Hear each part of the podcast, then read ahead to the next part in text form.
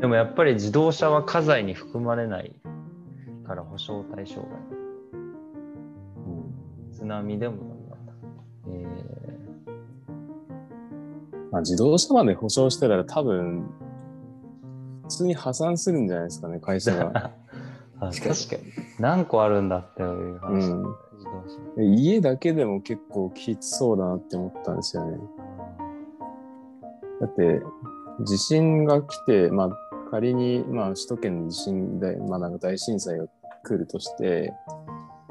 多分全壊するのって1万ぐらいだと、まあなんかするじゃないですか。うん。そうするとさっき5000万って言ってたから、5000万かけ1万ですよね。うん。ちょっと計算できないな。うん。すぎて。まあなんか超、超ぐらいになるわけですよね。それ払えるんですかっていう。うん。じゃないですか、普通に。いいや保険料めちゃくちゃ高いとかなんですかね。うん。それか保険会社ってそもそもそういうなんか超単位の金を扱ってるんですかね。ねえなんだっけな、なんかその話もなんか友達に聞いたことあるけど忘れちゃっうん。た。でもまあ、あるんじゃない？お金、ストックされてるんじゃない？なんかあれなんですよね、保険会社って預かったお金資産運用してるんですよね、確か。あああ、なるほど。だから、増うんえる仕組みを作ってるみたいな感じは聞いたことある。うんなるほどじゃあ銀行とかと一緒なんですね。うん、預けて。うーん。そうか。何かと嫌われがちな保険ですが、本当に万が一の時に頼りにしかならないから、なんかあまり嫌いにならないようにしようなと思った。後悔した。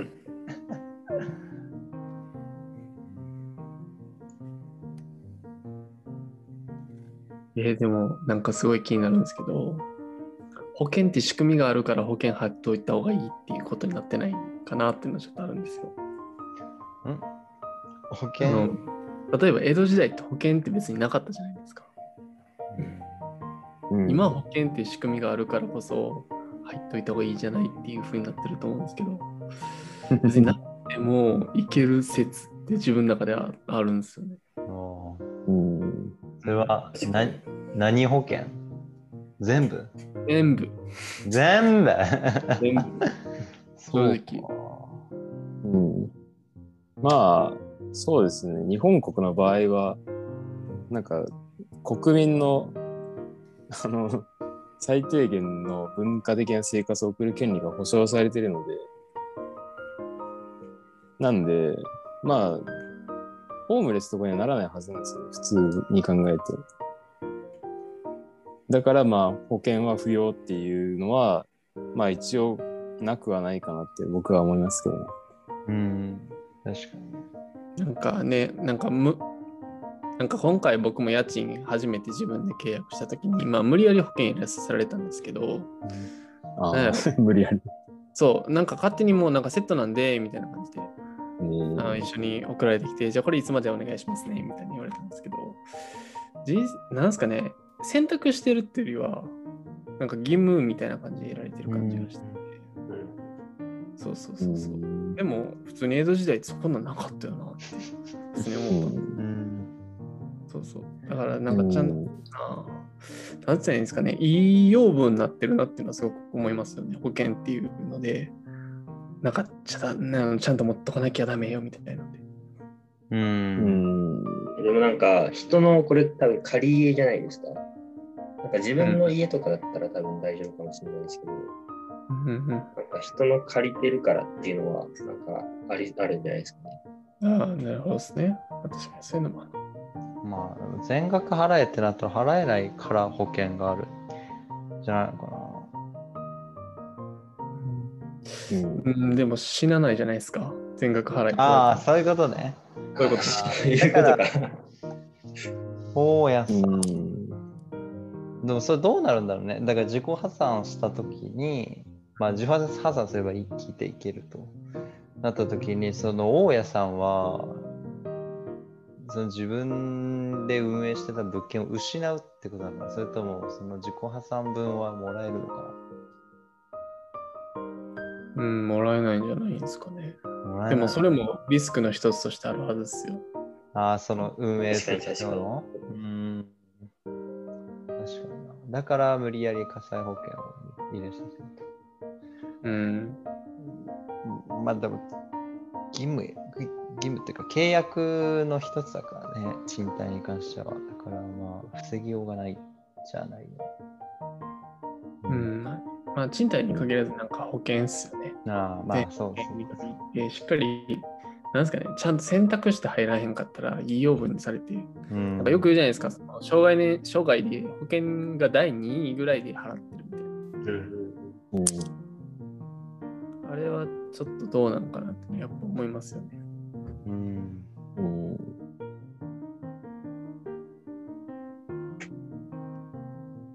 養分な。俺も自動車保険も持ってるか、いや、払ってるからさ、確かになと思ったけど、まあ、できるだけ安く抑えて、安全運転して、うん、って感じなのかな。今後、生命保険とかの話になってくるからね、特に。うんどうどうするんだろうな。社会保険料とか払わなきゃいけないし。いろいろあるよね。払わないか。でもやっぱその、まあ、ま、万が一、万が一、もしこう、例えばマイホームで火災保険に払い入らないってなった決断の仕方と、あとそのファクトの集め方、情報収集能力とかは、やっぱないと、もうそもそも選択の余地がないもんね。それは確かに調べてた方がいいもんね。うん。オール電化だったらほとんど火災も起きないしね。そもそも。んな感じですかね。はい。じゃあ、リスクや災害の話はここまでにし、梅ちゃんの話に行きましょうか。はい。えっと、そうですね。じゃあ僕もなんか画面をせっかくなんで共有しながら話しましょうかね。ぜひお願いします。あの、はい。傑作も 見せてくれ。僕の力作を。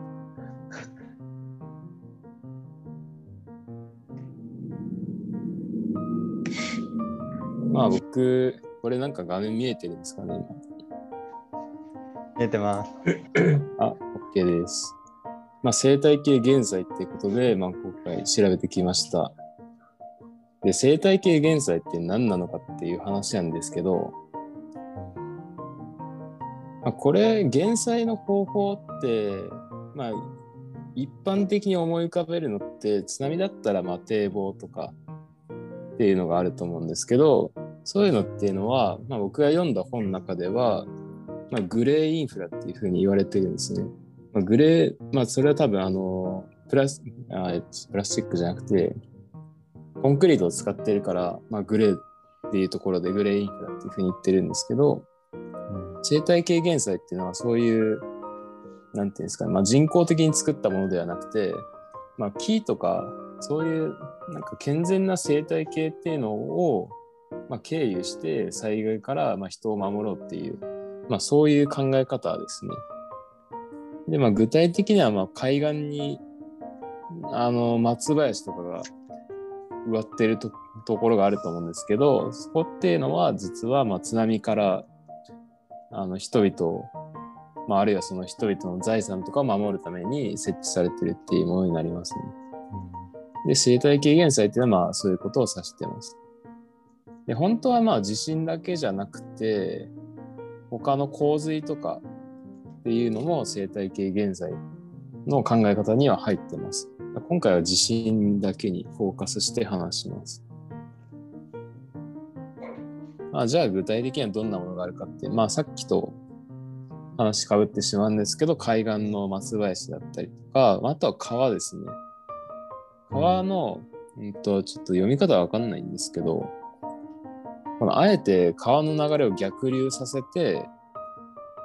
まあその流れを逃がしたりとか、あとはその、ある一定以上の川のその流入量になった時に、あえてその、包みっていうんですかね、堤防を越えさせる、越えさせる堤防っていうのを作っておいて、で、その越えさせた、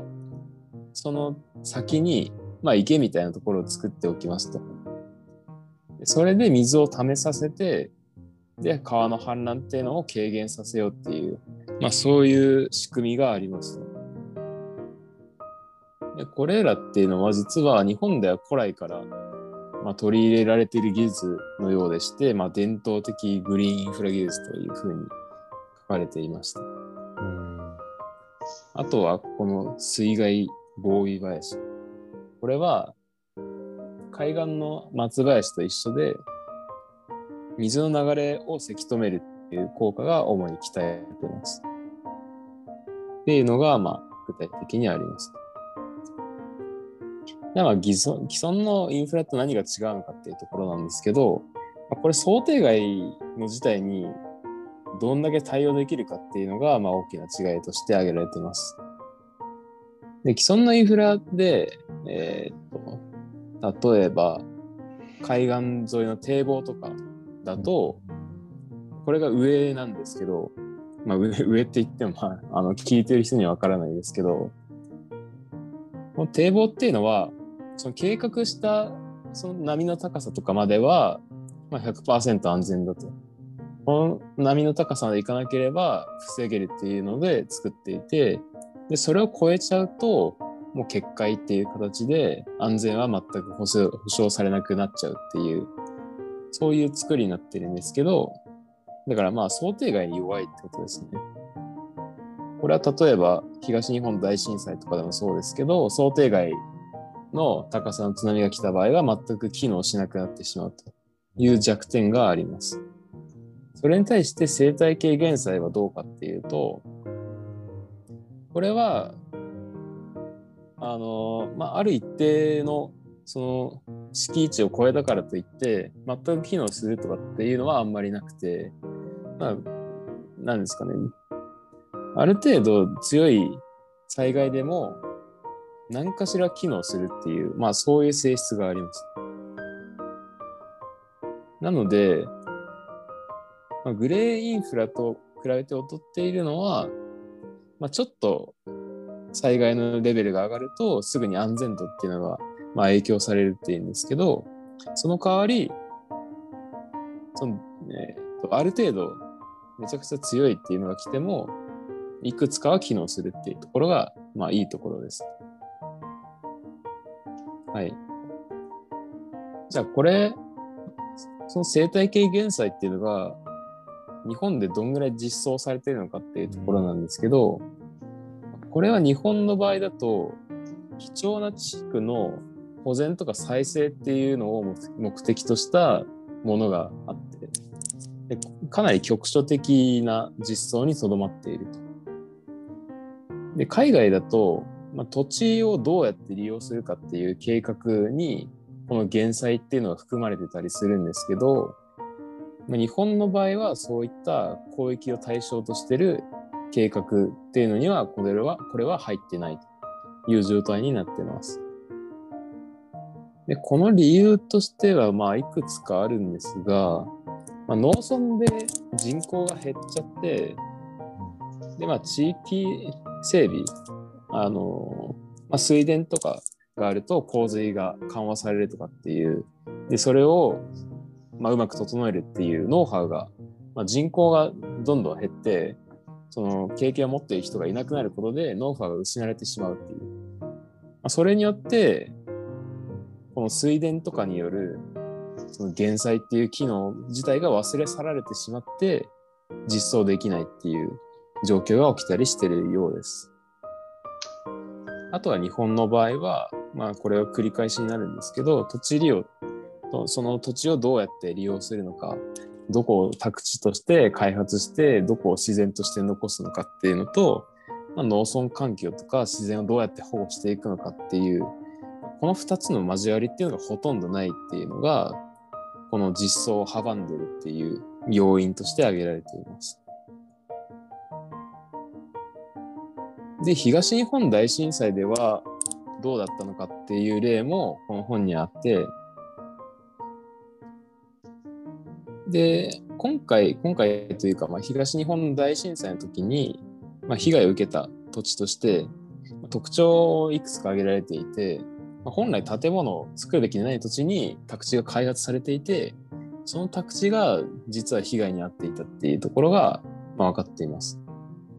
例えば、あの、何ですかね。うーんと、東京で言うと武蔵小杉とかになるんですかね。まあ人口が増えるに従って、本来はあまり、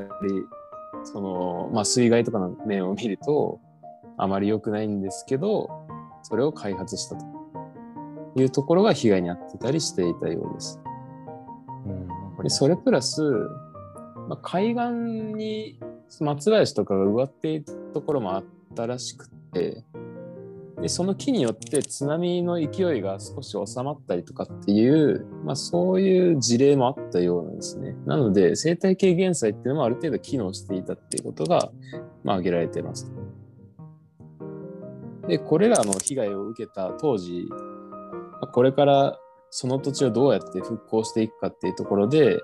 まあ、理想としてその時語られていたのは生態系減災を生かした復興をしようと。うんだから宅地を建てるべきでないところには家を建てないとかあるいはもっと木を適切な量に適切な場所に植えてその生態系っていうのを生かした減災をしていこうっていうのがまあ理想として語られていたことなんですけど現実の場合はすごいでっかい堤防を建設しましたと。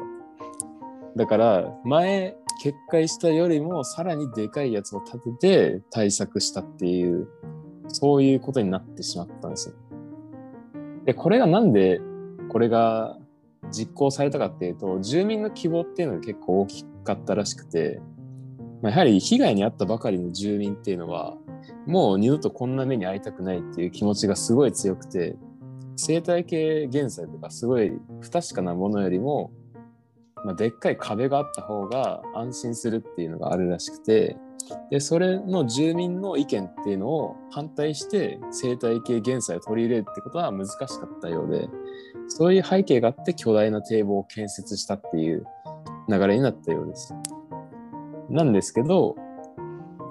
その被災してから、まあ、年月が経つとその住民の感覚っていうのは変化してきてそこに住んでるとなんか海見えないなとかっていう気持ちになってくるらしいんですよね。で海の近くなのに海見えないじゃんっていうで何がいいのっていうところで住民がいなくなったりするらしいんですね。うんで結果として巨大な堤防だけが残って住民は誰もいないっていうすごいグロテスクな は風景が残されたっていう現実があるらしいです。これはなんかすごい僕も読んでてなあやばいなって思ったところですね。まあ東日本大震災ではこういうところがありますというところですね。で今そうですね、まあ、地震で言うと2つリスクがあるっていうふうに言われているのが南海トラフとあと首都圏直下型地震っていうやつですね。でこの東日本大震災っていうのは、まあ、その予想予測っていうのをかなり上回ったこれまでの地震っていう概念を覆した地震として知られていて予測がまあ難しいなっていうことが分かってきたと。だから既存のあの堤防とかその計画ありき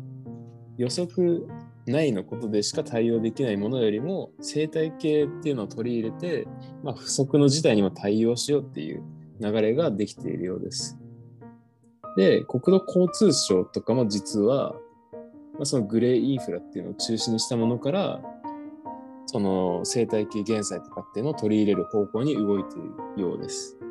でこの生態系減災っていうのはまあ、具体的にはその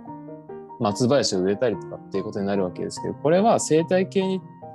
生き物にとってもすごい重要で、まあ、今あの森林とか伐採とかなんとかでその生態系の多様性っていうのが脅かされてます、ね。でプラス、まあ、その気候気候変動っていうのが言われてます。ねでこれらに貢献するっていう意味でも生態系減災っていうのを取り入れることがいいんじゃないかっていうふうに、まあ、筆者は言ってます。で、まあ一つ注意しておくのは、まあ、グレーインフラと生態系減災っていうのは、まあ、決して対立する概念じゃないっていうことを言っていて、グレーインフラのいいところと、その生態系減災のいいところを組み合わせていこうじゃないかということを言っています。まあ、つまり、まあ、堤防っていうところである程度のその小さな被害っていうのはシャットダウンして、で、それでも賄いきれいものについては生態系減災っていうのを使って対応しようと、みたいな、まあ、それぞれの長所を生かした対策をしていけばいいんじゃないかってことを言っています。ということで、まあ、予測が難しい現代の災害には生態系減災を押していきましょうっていう、まあそういう本です。はい、以上です。はい。ありがとうございます。はい。面白かった。